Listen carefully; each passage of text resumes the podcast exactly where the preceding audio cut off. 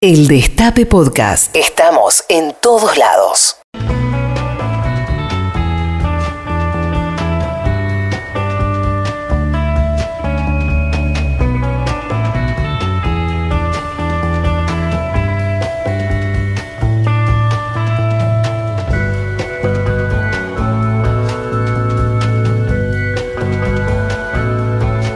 Corría el año 1386 en la ciudad normanda de Falais.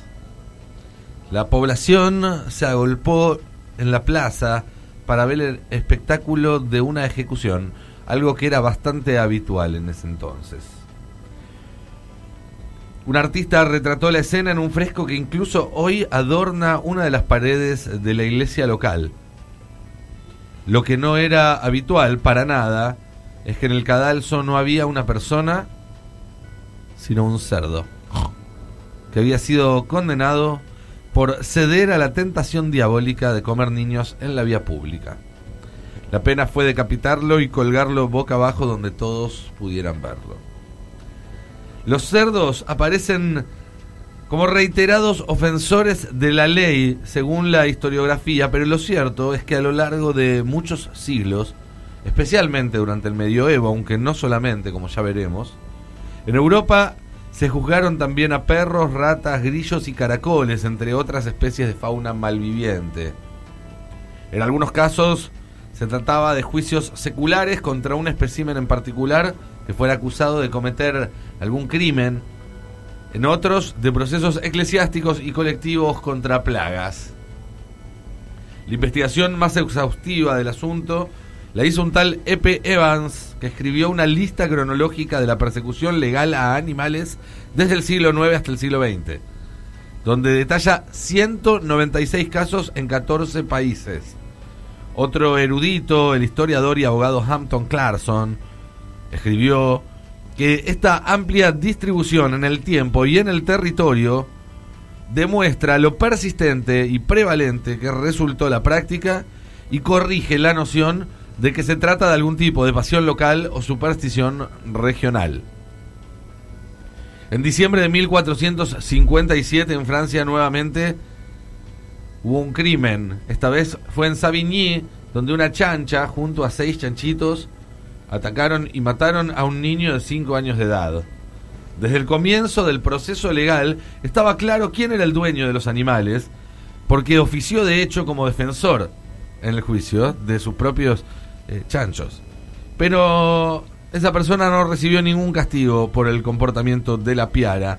La chancha, en cambio, fue sentenciada a muerte y los seis cachorritos fueron absueltos porque no hubo pruebas de que participaron en el crimen. Los juicios a animales eran llevados a cabo por los mismos funcionarios que se ocupaban de casos más tradicionales y la tarifa que cobraban por hacer su tarea era la misma, lo cual prueba la seriedad con la que se tomaban estos procesos. Según algunos estudiosos, es un fenómeno que está directamente relacionado a los juicios por brujería y también a otros que se llevaron adelante contra objetos inanimados por esa época, como ese juicio a los tomates del que hablamos hace varios meses en este mismo lugar. Aunque la mayoría de los juicios contra animales no partían de la premisa de posesión demoníaca ni ningún tipo de actividad ocultista existen por supuesto algunos ejemplos en el sentido contrario. Uno, el del primer chancho del que hablábamos, que aparecía con posesión demoníaca. Otro, el de un gallo en la ciudad suiza de Basilea, que fue ejecutado en el año 1474 bajo la acusación de haber puesto un huevo. La creencia en la época era que cuando un gallo macho, obviamente, ponía un huevo, que suelen poner las gallinas, aclaro por si algún oyente está todavía un poco dormido, el responsable era el demonio y de ese huevo nacería un monstruoso basilisco. El historiador Peter Dinselbacher sostiene que la Edad Media era una época propensa para este tipo de ceremonias, porque en épocas de crisis, y la Edad Media ciertamente lo era, las sociedades necesitan adoptar medidas extraordinarias para garantizar la paz y el cumplimiento de las normas. Por eso estos juicios tenían lugar no porque alguien pensara que podían ser útiles puntualmente o que tenían algún efecto, sino porque mostraban que las autoridades trabajaban a destajo para sostener la ley y el orden ante cualquier hecho violento, aunque no lo cometiera un ser humano. Mientras que los animales domésticos como cerdos, zorros, lobos, cabras, burros, toros, vacas, perros, caballos y ovejas caían bajo jurisdicción civil y fueron juzgados y condenados de manera individual ante casos de violencia, los tribunales eclesiásticos fueron los que se encargaron históricamente de lidiar con las plagas, desde ratones de campo y ratas hasta topos, pasando por insectos, escarabajos, anguilas, langostas, serpientes, caracoles, termitas y gusanos.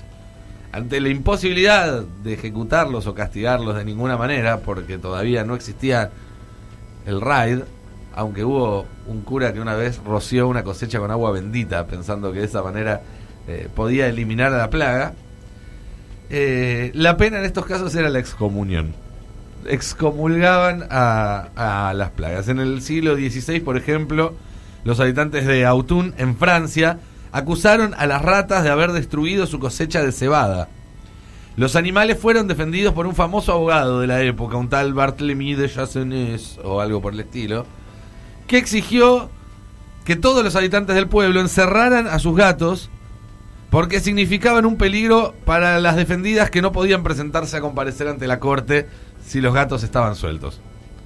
Los dueños de los felinos obviamente se negaron a acatar la decisión y finalmente el juicio fue suspendido ante la imposibilidad de llevarlo a buen puerto. En Berna, ciudad de Suiza, se inició un proceso contra escarabajos. En Mainz, las acusadas fueron las moscas. Luego de que se negaran a presentarse ante la corte para ser juzgadas, el tribunal se apenó porque eran muy pequeñas y les designó un defensor oficial. A veces varios pueblos actuaban de manera colectiva, como sucedió en 1659 en Italia, cuando las comunas de Chiavena, Mese, Gordona, Prada y Samólico se unieron para presentar una especie de orden de restricción que prohibiera que las orugas ingresaran a sus campos y a sus plantaciones. Aunque nos gusta pensar estas excentricidades como algo que quedó en el pasado, en esa confusa Edad Media, lo cierto es que los juicios animales siguen existiendo hasta el día de hoy. En 2004, en Kazajistán, una osa parda llamada Katia fue acusada y procesada por lastimar a dos personas la condenaron y sirvió 15 años de prisión en la cárcel para humanos de Arcalic. Al cumplir la sentencia, fue liberada y se la devolvió a su hábitat natural donde pudo volver a socializar sin problemas con otros osos, lo cual demuestra que hasta algún punto los osos son mejores que los seres humanos. Hubo, sin embargo, un último caso que me gusta traer a colación el día de hoy, porque en este caso el animal no fue el acusado en un juicio, sino el querellante. Se trata de un mono llamado Naruto, que en el año 2015, en Indonesia, le robó la cámara a un fotógrafo que se llamaba David Slater y se sacó una selfie. El fotógrafo recuperó la cámara y se hizo famoso y rico gracias a esa foto. Pero hubo un juicio por los derechos de autor de la imagen en el que la organización PETA, que es como la eh, organización que defiende a los animales en Estados Unidos, defendió los derechos del, del macaco justamente sobre la autoría de, de, esa foto y los beneficios que reportara. Finalmente en el año 2018 un tribunal sentenció que los animales no pueden ser titulares de derechos de autor. Por ahora. Reviví los mejores momentos de la radio. El Destape Podcast.